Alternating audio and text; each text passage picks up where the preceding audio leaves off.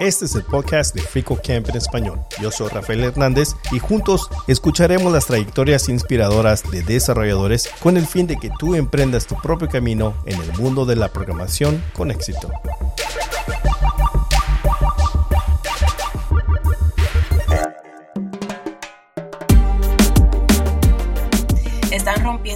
Esquemas y dicen, no, pero yo puedo aprender programación eh, ahora tengo estas herramientas y puedo conseguir un trabajo internacional trabajando en mi país. Eh, son como que cositas así que pueden seguir motivando a la comunidad. Puede ser yo yendo a hablar de mi experiencia, de que es totalmente posible. Complantar la idea de que es posible, ya, eh, eso, eso hace todo. Ya cuando tú ves alguien en el que tú te puedes ver reflejado, ya, ahí está todo.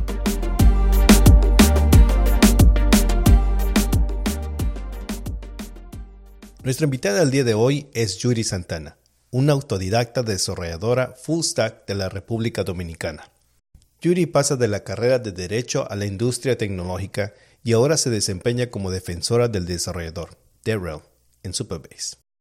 En este episodio hablaremos de sus inicios en la programación hasta su papel como Darrell, y por supuesto descubriremos cómo fue su transición de Derecho a la tecnología el impacto de compartir su viaje en plataformas como Twitter, Hashnote y su propio blog. Bueno, sin más hacerles esperar, aquí tienen la entrevista con Yuri. Bienvenida, Yuri, al podcast de Cap en español. Bueno, muchísimas gracias, súper entusiasmada de estar aquí. Tal vez los que están escuchando no saben, es de que te conocí en, en un Twitter Space que participamos y entonces eh, tuve la oportunidad no solamente participar y escuchar tu involucración en lo que es eh, creación de comunidades, pero también pude ver de que es que hablas español y, tu trayectoria. Entonces, actualmente estás trabajando como Dead Rails, defensora del desarrollador. Empecemos por eso para descifrar para aquellos que nos escuchan. Es algo muy nuevo, tal vez no eh, como los últimos cinco años, eh, creo que ha cambiado el nombre y tal vez puedes hablar con respecto a eso. Empecemos contestando esta pregunta. ¿Qué es DevRel? Así mismo, es un término relativamente nuevo. En verdad, los orígenes eh, fueron Technology Evangelist y cosas así del equipo de marketing de Apple en 1982. Y de hecho, eh, tuve una charla eh, sobre eso en vida real, mi primera charla aquí en República Dominicana, fue genial pero eh, los DevRel simplemente sirven como intermediarios entre el producto y el desarrollador.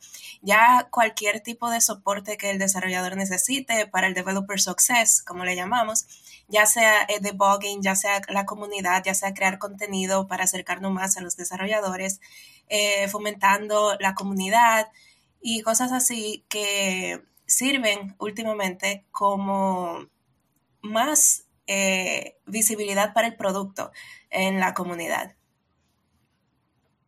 muy, muy interesante y fascinante que sabes la fecha de y quién lo empezó este. es muy bueno. Y que por cierto podemos hablar dos cosas que mencionaste ahorita. y podemos brincar, tengo la secuencia de las preguntas, pero mencionaste eh, que participaste en una conferencia. Así que es tu primera conferencia, no sé si es tu primera ah, charla en español, pero ¿cómo, cómo, cómo te sentiste primero los nervios o, de esa experiencia, pero también de hacerlo en español? Cuéntanos un poco más de, eso. Sí, eh, honestamente eh, me estaba muriendo. Eh, me encantó, eso sí. El organizador, la conferencia se llama JavaConf Dominicana.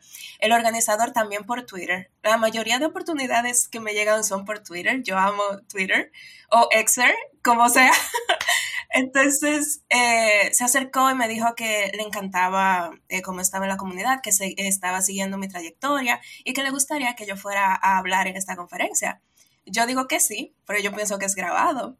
Luego me dice, ah, mira, es en persona, es aquí. Y yo, ah, ok, ok, perfecto. Entonces eh, fue genial. Yo la preparé, tuve muchísimas preguntas de desarrolladores porque era eh, mayormente desarrolladores Java. Entonces yo fui y les hablé sobre cómo ayudan los DevRel a su producto, en la importancia de la comunidad, la importancia de la documentación para los desarrolladores. Y, o sea, muchísimas preguntas surgieron a partir de eso y como entenderás, a muchos desarrolladores no les gusta la documentación. Entonces, eh, fue muy divertido, fue un debate enriquecedor.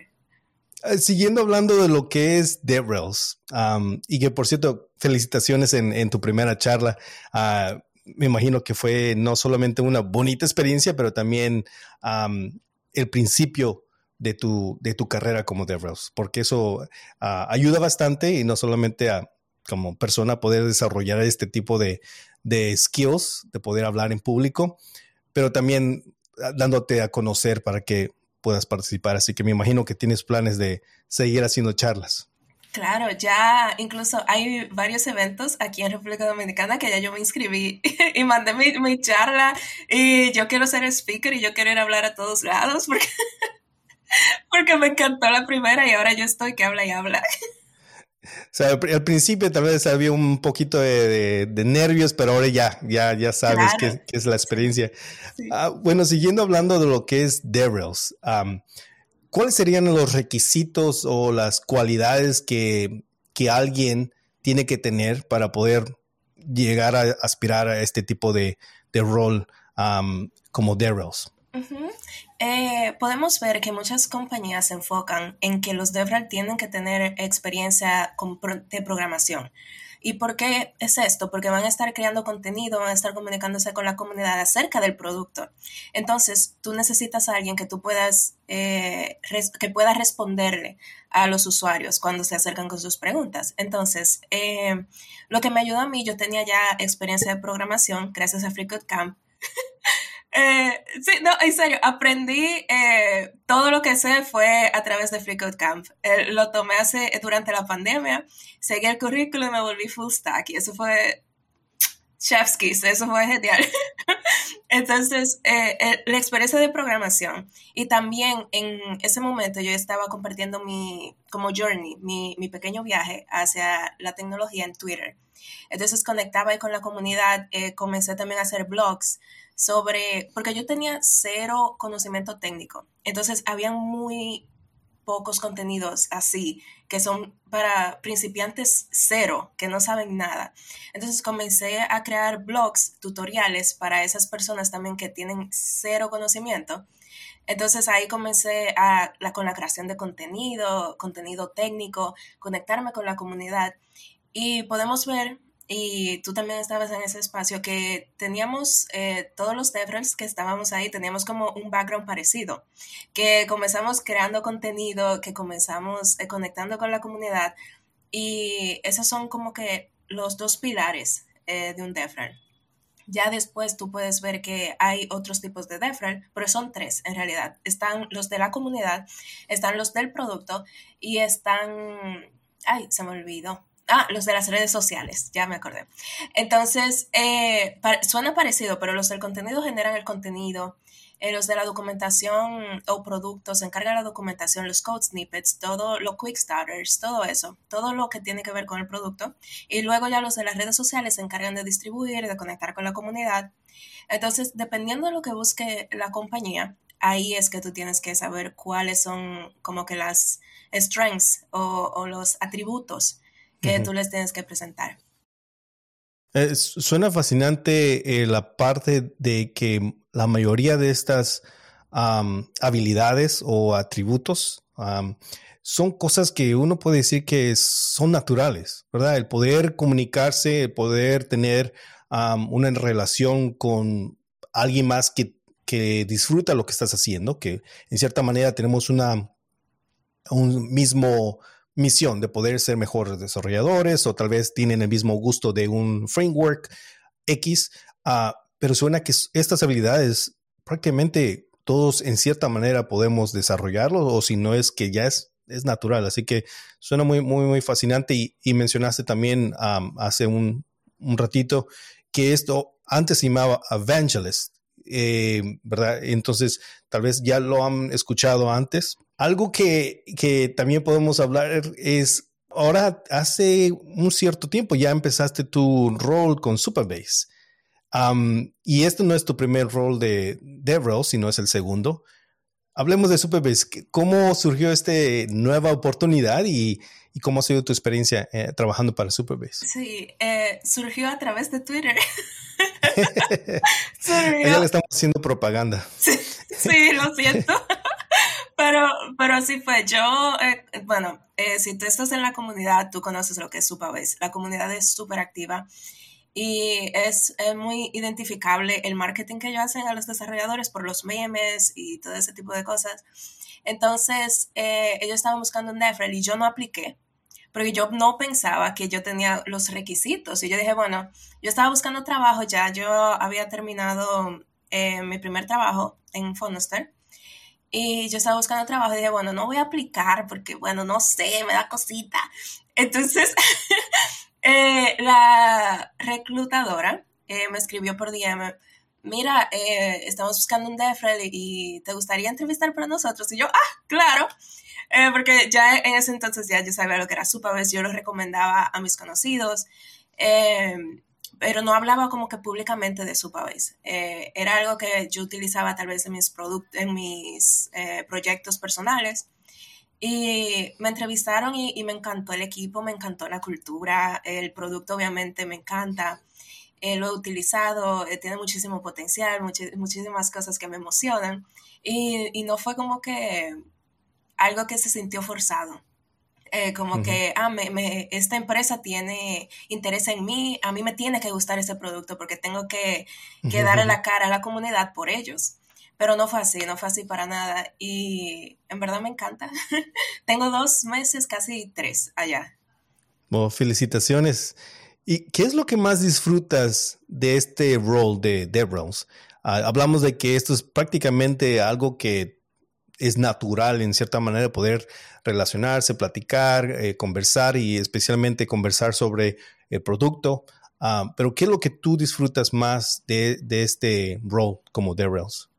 En, verdad es como la libertad, porque a los desarrolladores odian cuando se les trata de vender algo. Entonces, tienes que tener como formas creativas de, cómo acercarte a ellos, de cómo eh, comunicarles lo que tu producto hace y básicamente eh, otorgar soporte estar ahí y ayudarlos, porque al fin y al cabo, si yo estoy trabajando para una empresa, lo que yo quiero es que esa empresa eh, sea exitosa. ¿Y cómo es exitosa? Bueno, eh, respondiendo a las preguntas de los desarrolladores, eh, ofreciendo soporte, ayudándoles a debug algunas cositas por ahí, eh, que si tienen algunas preguntas sobre la documentación, que sepan dónde ir, y simplemente como que servir como el intermediario puro entre los desarrolladores y el producto y ayudarlos a, a crear cositas bonitas con el producto. Feliz mes mundial de la traducción. Este es mes que celebramos y agradecemos a todos los colaboradores y colaboradoras que han contribuido a la traducción del plan de estudio y los recursos de FreeCodeCamp. Juntos hemos estado ayudando a muchos a aprender a programar en su propio idioma. Esperamos que cada año en el mes mundial de la traducción podamos seguir celebrando juntos la accesibilidad de la enseñanza de programación gratuita y en español. Todos son bienvenidos a unirse y contribuir al esfuerzo de la traducción de FreeCodeCamp. No hace falta ser traductor profesional ni dominar el inglés, tenemos las herramientas para que empieces hoy mismo. Únete al esfuerzo de traducción de FreeCodeCamp. Podrás encontrar el enlace al formulario en las notas de este episodio. En lo personal, me gusta mucho el, rol de DevRels porque eh, no sé si todos comparten la misma historia. Usualmente uno tiende, tiende a ser el único en su familia o en la, comunidad que, está involucrado en este tipo de, mundo. Y entonces no, uno no tiene esa conexión con alguien más, pero lo, puede encontrar en, las comunidades, en, Twitter o en, otras ah, plataformas creo que era antes era tal vez muy centrado en el producto, ahora es un poco más en las relaciones que puedes tú establecer y, traer esa confianza, yo creo que a la comunidad que está usando el producto. Ah, ahora, lo fascinante también es, y, lo, y fue a propósito que hablamos primero del rol que estás actualmente ahorita como Darrells, este no fue tu inicio, este no fue la carrera que tú tomaste al principio. Háblanos un poco más de, de la carrera de derechos que fue la que tú tomaste en el principio. ¿Cómo, ¿Qué fue la decisión que te llevó a tomar esa carrera? Sí, eh, estos no son mis orígenes. yo, yo, no, yo no eh, estudié en la universidad para estar aquí. Eh, todo fue autodidacta. de nuevo, hashtag FreeCodeCamp. Pero mi... Y mira, me, me llamó muchísimo la atención eso que dijiste, que a veces uno es el único en su familia que está en tecnología. Ese es mi caso ahora mismo. En mi casa todos son abogados todos en mi familia son abogados. Entonces, eso, eh, porque en, un principio yo tenía Tumblr y aquí estoy eh, como que evidenciando mi edad, pero eh, yo hacía mis temas en HTML y CSS. Los hacía, los tenía bonito y te estoy diciendo que esto era como en bachillerato, como en high school. Entonces, nunca lo vi como una carrera, eso no era lo que yo crecí viendo. Lo que yo crecí viendo era el derecho. El derecho era lo que yo como que veía que se podía ejercer, que podía, eh, como quien dice, traer el pan a la casa. Entonces, eh, estudié derecho, ejercí por un año y luego la pandemia eh, comenzó y, todos los tribunales cerraron, todo, todo cerró y yo no tenía nada que hacer. Entonces, eh, ¿qué yo hice? Como yo soy una nerd, comencé a tomar cursos online. Entonces, comencé primero tomando cursos de derecho. Eh, estaba como en, derechos reproductivos y cosas así, haciendo como pequeñas eh, certificados, teniendo certificados. Y me encuentro CS50 para abogados. ¿Y yo qué es eso? de Harvard el curso. Entonces, eh, lo googleo y digo, ah, bueno, es un curso de programación para abogados. Y yo digo, bueno, ¿qué tan difícil puede ser la programación que tengo un curso para abogados? Entonces yo googleo cómo aprender a codificar. El primer, el primer resultado, Free Code Camp. Y yo, oh, ok, eh, déjame comenzar, ok. Lo que yo pensé en ese tiempo fue tenerlo como un hobby. Si, por ejemplo, eh, estoy en una fiesta con mis amigos y me dicen, ah, ¿qué tú haces para divertirte? Yo digo, ah, bueno, páginas web. No sé. Eh, ¿Y tú?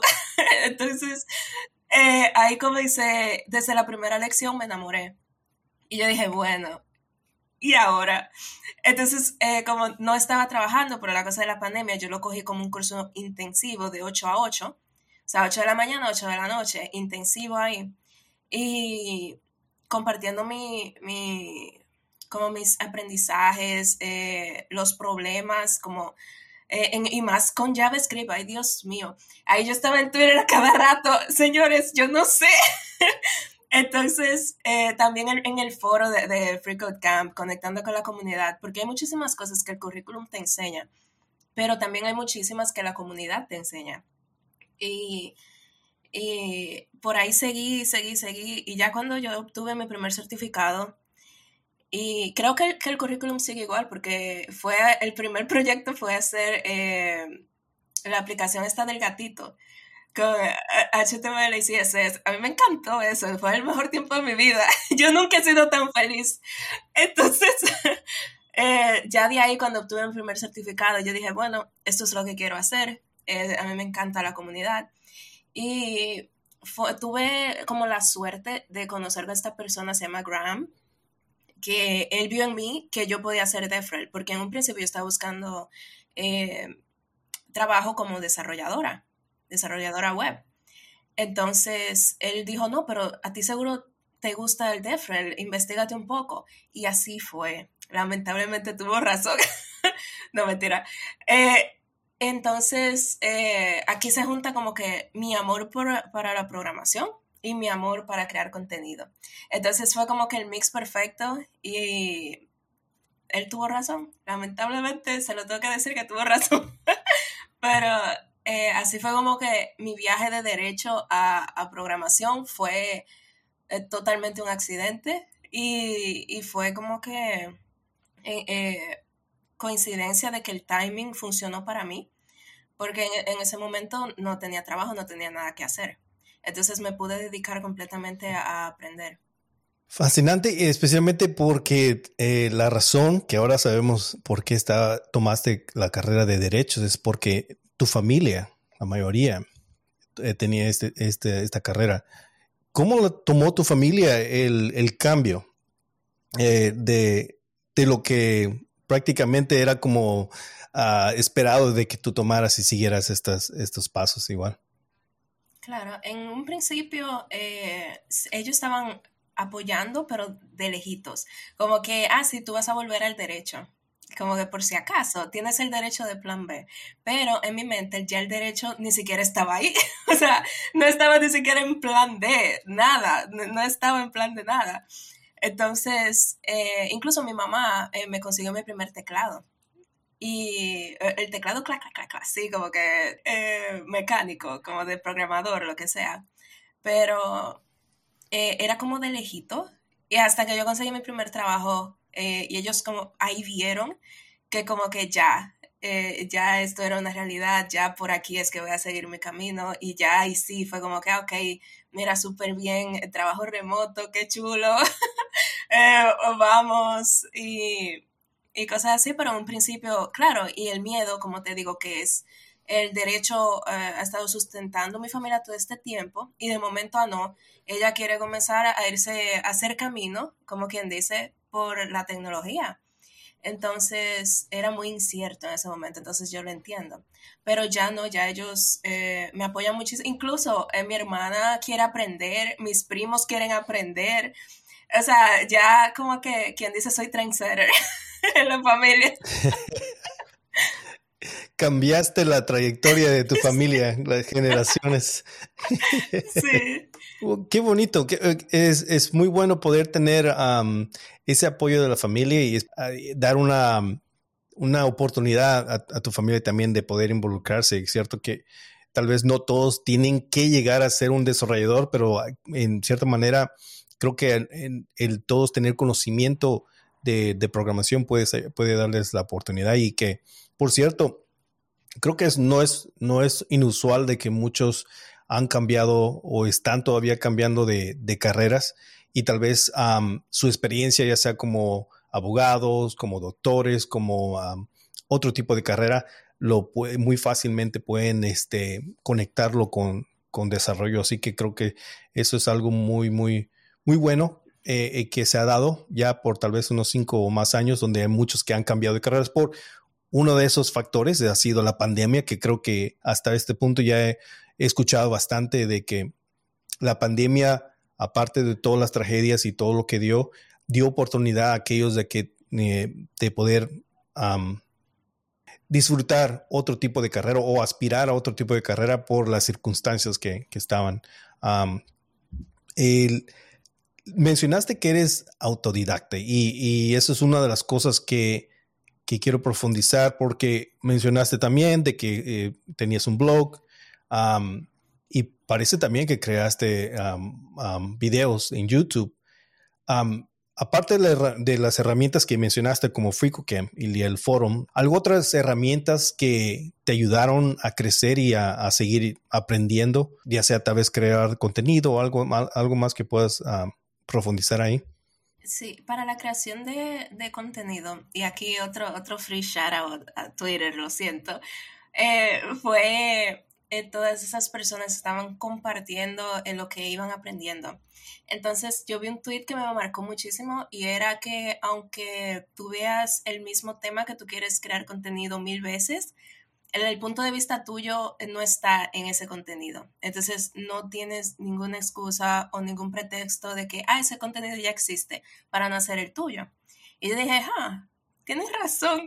Entonces ahí comencé y eh, gracias a Dios, eh, hay muchas personas que eh, se sienten identificados con, con ese tipo de contenido. Y, y, me trae mucha alegría porque en ese momento yo estaba como que, ok, déjame evitarle un poco el sufrimiento a la gente que, que está comenzando desde cero. Y ahí ya también comencé en YouTube algunos videos míos programando, explicando algunas cositas. Y es simplemente como tratar de devolver a la comunidad porque yo aprendí, todo lo que yo aprendí fue gratis. O sea, yo estoy aquí por, porque las personas eh, fueron lo suficientemente amables o, o, como quien dice, selfless, de, crear ese contenido y ponerlo para ayudar a otras personas. Entonces, yo cambié de carrera y estoy aquí. Y mi familia va a cambiar de carrera. por, por, esas mentes que ayudaron. Entonces yo estoy tratando de hacer lo mismo y algunos, eh, algunos como que cursitos que ayudan, eh, Hashnote hace un Technical Writing Bootcamp que yo lo tomé, también es, es gratis, o en ese momento era gratis, no he chequeado. Yo creo que seguro sigue siendo gratis. Bueno, y ese lo tomé y también eh, otros recursos que utilicé aprendiendo también algunos cursitos de Udemy. Pero ya en ese entonces, y esto es como que la suerte de que cuando algo tiene que pasar, pasa, porque en ese momento me llegó un correo de PayPal diciéndome que me dieron como 10 dólares. Y yo, oh, interesante. En ese momento ellos les daban como, a, los usuarios viejos, eh, había leído que le daban como que un incentivo para que siguieran utilizando la app. Y yo, qué interesante, utilizaba ese dinero para comprar cursos. Entonces, como te digo, fue como que gratis, en, cierto modo. Pero la mayoría fue completamente recursos gratis y, me gustaría seguir haciendo eso para que más, personas eh, vean que es posible y más eh, de Latinoamérica. Que tú ves muchas personas que dicen, no, eso seguro en Estados Unidos. Eh, yo soy de República Dominicana. República Dominicana es una islita en el Caribe y yo pude conseguir un trabajo en tecnología, yo pude hacer la transición de, una carrera a tecnología. Así que eso es como que lo que yo quiero hacer posible para otras personas, como que vean esa posibilidad. En el, momento que yo hice el currículum no estaba traducido, estaba como que en, medio de las traducciones, pero eh, podemos ver que muchas personas están tomando el currículum en español de FreeCodeCamp. En español. ¿Tú sabes lo que es eso? en español. Una, cosa que en Latinoamérica, eh, no, bueno, no es bueno generalizar, pero yo he conversado con varias personas y es que si no tienes un título universitario no te dan trabajo. Entonces, eh, eso yo lo veo que, que, estén tomando un curso que te otorga una certificación que tú puedes utilizar y trabajar internacionalmente en, en una comunidad como es Latinoamérica, que, que la educación formal está tan estricta como que tan cerrada, como que si tú no vas al, bachillerato, no, no, te gradúas y vas a la universidad, no consigues trabajo, están rompiendo como esos esquemas y dicen, no, pero yo puedo aprender programación, eh, ahora tengo estas herramientas y puedo conseguir un trabajo internacional trabajando en mi país. Entonces, eh, son como que cositas así que pueden seguir motivando a la comunidad. Puede ser yo yendo a hablar de mi experiencia, de que es totalmente posible puede ser FreeCodeCamp traduciendo eh, su, currículum, eh, haciendo este podcast en español y, simplemente completar la idea de que es posible, ya, eh, eso, eso hace todo. Ya cuando tú ves a alguien en el que tú te puedes ver reflejado, ya, ahí está todo. Sí, realmente lo que espero también que el traducir contenido, ya sea de FreeCodeCamp o, crear contenido en español original, de oportunidad a las personas que, no saben inglés despertar esa curiosidad por programación. Esa curiosidad, si despierta en la comunidad a, alguien de, Puerto Rico, de Dominican Republic, de Venezuela, de México, cualquier parte del mundo donde los recursos son muy limitados, puede ser fascinante eh, eh, poder ver a, una generación que pueda cambiar, porque esa chispa, ¿verdad? Eh, aprendió por un artículo, por un video que estaba en su idioma y que de ahí, claro, van a tener que aprender uh, el inglés, pero si al menos tiene el fundamento, los, las cosas ah, básicas y entienden el concepto, uh, yo creo que es fascinante. Y eso, si eso un mínimo, aunque sea una, una persona de mil a, entrar a este mundo de la tecnología, yo creo que es, es, es, un win, ¿verdad? Es una, ganancia grande para poder cambiar generaciones y, eso espero, ¿verdad? El, tener un podcast en español es simplemente dar como un, un highlight de las miles de historias como la tuya de que son exitosas y que pudieron hacerlo y, recalcar que es posible, como lo mencionaste tú, ah, para aquellas personas que tal vez lo están considerando ahorita, que están en un, en, medio de unas circunstancias donde tal vez creen que no pueden cambiar de carrera, que creo que es otra, otra, otra idea, que está cambiando mucho, que por lo regular alguien toma un trabajo y se dedica a ese trabajo y trabaja por esa compañía por 15, 10, 20 años y cuando digamos llega el día de que ya no hay trabajo, no saben en qué área van a poder funcionar o de qué van a trabajar. Entonces yo creo que uno puede ejercer otra carrera. Va a tomar tiempo, va a tomar dedicación y con los recursos que están actualmente gratuitos en línea, yo creo que, como dijiste tú, no hay mucha excusa. Hay solamente poder eh, darle, ponerle las ganas para hacerlo. ¿Qué es lo que más te emociona de lo que está surgiendo las tecnologías en esto, en esto ahorita? Mencionaste y, hablaste mucho de lo que te emociona de Superbase y, la, interacción que tiene con los desarrolladores y qué inactivos son ellos con la comunidad. Pero ¿qué te emociona de las tecnologías, tal vez eh, fuera de Superbase, uh, que tú como desarrolladora estás explorando, poder aprender y profundizar más? Mm, ahora mismo estamos eh, como en este, eh, yo, yo lo, lo, pienso como una pequeña encrucijada de personas que aman el AI y personas que, que no. Entonces es un tema muy eh, como controversial, pero ahora mismo estamos viendo muchas herramientas low code que van a hacer que aún más personas despierten esa, esa curiosidad en la programación, porque algo que tú puedes eh, utilizar eh, una herramienta con low code, o sea, poco código, eh, también lo puedes investigar en los lenguajes en los que se soporta y por ahí vas, ¿cierto? Está, está como que esa, esa entrada se ha abierto aún más. Entonces también hay muchas herramientas de AI que, claro, yo entiendo como que la, el, cuidado que tiene la comunidad con, la adopción de estas herramientas, pero también te resuelve muchísimo el tiempo que tú tienes desarrollando. Eh, te ayuda muchísimo al proceso de debugging. Entonces, son, son estas como que dos cosas que me emociona ver cómo se desarrolla en un futuro, cómo la comunidad sigue interactuando con estas herramientas y cómo en en un cierto momento también va, van a haber momentos que simplemente en los currículum van a buscar low code. Eh, ciertas tecnologías que, los desarrolladores puedan eh, programar con ellas, que ciertas empresas lo necesiten. Que ah, estamos viendo que ahora mismo está como que el prompt engineer, que es simplemente tú saber qué decirle a ChatGPT. Entonces, esto es, este es algo que ciertas compañías están buscando. Entonces, eh, va a ser, van a ser unos 10 años bien interesantes. Hola, espero que estés disfrutando esta entrevista. Quiero aprovechar esta pausa para compartir contigo otros recursos que FricoCamp también tiene para ti en español.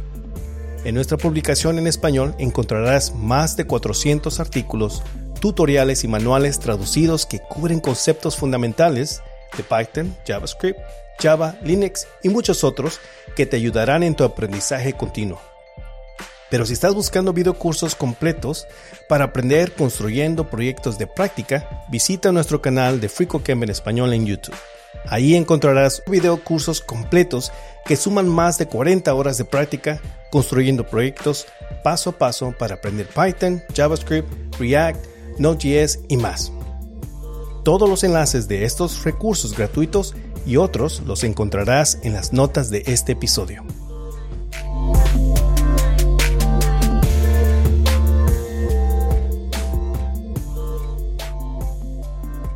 Vayamos en lo que, eh, si me permites, diste unos consejos ¿verdad? Muy sutiles en lo que es cómo poder llegar a ser DevRels. Y ¿cuáles que serían tus consejos para aquellos, ya con tu experiencia que tienes y las herramientas que usaste y la trayectoria que tomaste, para aquellos que están aspirando hoy mismo, digamos, a poder tener una, una oportunidad como desarrollador, desarrolladora? No necesariamente como DevRels, pero ¿qué herramientas tú aconsejarías? qué estructura, digamos, si es que hay una que tú piensas que es, es mejor para aquellos que puedan considerar tomar esos, esos pasos para, para llegar al primer paso que sería programador front-end, back-end, lo que, lo que puede hacer. Em, eso bueno, esa pregunta va a ser un poquito biased porque yo utilicé Free Code Camp. Entonces el currículum para mí fue paso por paso lo que yo necesitaba. Pero aparte de eso, eh, pueden, eh, quien está escuchando puede eh, ir, ver el currículum, ver con qué, qué, tecnologías le gustaría aprender, si es front-end, back-end. yo lo seguía hasta hacer full stack. Entonces, no, solo, no solo el currículum de Free Code Camp, también cualquier lección, aunque te, te ofrece un, un editor, trata de aprender VS Code. Eso es muy importante, tú aprender a codificar en tu eh, environment local. Eso es súper importante. Y también Git y GitHub. Esos eh, son como el pan de cada día de todos los desarrolladores. Eh, no le tengas miedo. haz tus repositorios. commit tu, código a eso. No vas a romper nada porque es tuyo. Entonces comienza a familiarizarte con eso porque eso me tomó, yo no sé por qué yo le tenía miedo a GitHub o sea, honestamente no sé por qué, porque eh, tuve memes que dicen, ah, no, eh, hice un PR en GitHub y dañé todo. Y yo, wow, qué miedo, ¿qué pasa? Entonces, eh, yo le tenía muchísimo miedo a GitHub y aprendí ahí con un curso, ahora no me acuerdo, era un repositorio, irónicamente en GitHub, enseñándote cómo utilizar GitHub. Entonces, con eso fue que, que yo aprendí, pero eh, básicamente eh, tú no puedes eh, cometer error aprendiendo HTML, CSS y JavaScript. Eso es como que la, la, foundation, como que el piso. tienes que, construir tu castillo, no. Pero a partir de ahí ya puedes ver qué tecnologías te gustan. Si te gusta Data Science, hay, hay muchísimas librerías que te ayudan. Si te gusta Python, si te gusta cualquier otro tipo de lenguaje, pero ya tienes como que esa, esa base de que, ah, ok, yo, yo sé esto, yo sé más o menos cómo se hacen las cosas aquí, déjame ir a aprenderlo en otro lenguaje.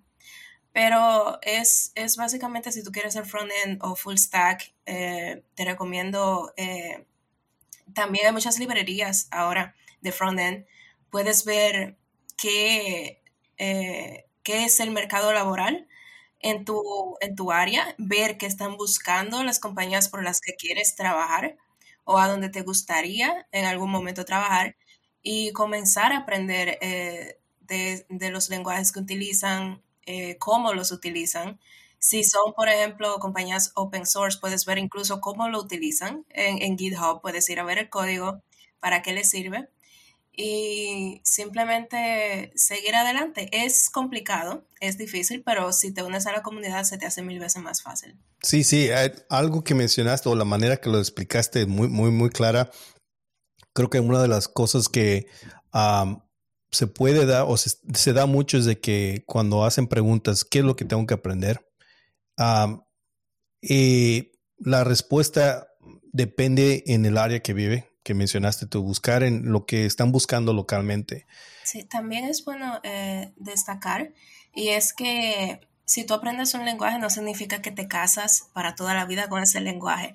Si, por ejemplo, estás aprendiendo JavaScript y ves que la empresa por la que quieres trabajar trabaja con Python, tú puedes cambiar incluso aún más fácil porque ya tienes el conocimiento de JavaScript o de cualquier lenguaje que hayas aprendido anteriormente para comenzar a aprender este nuevo. Entonces, no es que tú te vas a casar con un stack, es que tú vas a trabajar con el stack que, mejor funcione en ese momento. Eso es algo que, puede variar mil veces. Yo aprendí eh, JavaScript, después aprendí C, porque quería conocer más sobre cómo la computadora realmente eh, digiere las cosas. Eh, después comencé un poquito con Python y por ahí seguí en muchas librerías, muchos frameworks, viendo qué funcionaba para mí porque en verdad hay muchísimos ahora mismo y no significa que tú te tienes que casar con un lenguaje. Hay muchísimos, eh, dependiendo también de tu mercado local, seguro son muchísimos también. Y no es pasar trabajo aprendiendo un lenguaje, es como encontrar eso de que, ah, me gusta este lenguaje y también es algo que es eh, necesitado, por ejemplo, en mi área local o en una empresa que yo quiera trabajar. Y eso también me motiva el doble para yo seguir aprendiendo. Bueno, por último, Yuri, actualmente que estás trabajando en Superbase, ¿cuál es una de las cosas que tú estás ya viéndote, aparte de, digamos, mencionaste de participar en más conferencias? ¿Algo más que tú, Yuri, tiene que hacer para crecer eh, como desarrolladora full stack y también como, como DevRels? Eh, en verdad, en la naturaleza de, de, mi trabajo anterior y la de esta incluye codificar, incluye hacer eh, muchos eh, proyectos y muchas cosas. Entonces yo solo tengo tres meses ahora mismo en Supabase y me quiero como que eh, ser como que un máster. Quiero, quiero como que aprender todo de un pronto y quiero como que saber todo y, no, es, no es muy realista de mi parte. Entonces tengo como que cogerlo pasito a pasito, tengo que seguir eh, aprendiendo poquito a poquito. Pero ya para como que ser como que Jury Supreme, Jury Plus, eh, yo diría que ya es como que seguir eh, presentándome a la comunidad. yo tengo como tres meses que no estoy muy activa y es como que seguir diciendo si se puede, si es posible eh, miren, hola, yo estoy en una islita. y eh, que en un principio me parecía como descabellado, como que, ah, mira, esta persona dijo que lo hizo, esta persona lejísimo dijo que lo hizo, y, o sea, porque yo no? Entonces, es básicamente como que estar más presente en la comunidad y cualquier oportunidad que venga así de, de poder inspirar a otros, poder ayudar a otros, eh, tomarla de frente porque eso, tú siempre aprendes algo. Yo tengo la mentalidad de que tú aprendes algo de todos, eh, no importa eh, quién sea, tú siempre vas a aprender algo si tú vas con la mente abierta. Y tengo, tengo sed de aprender.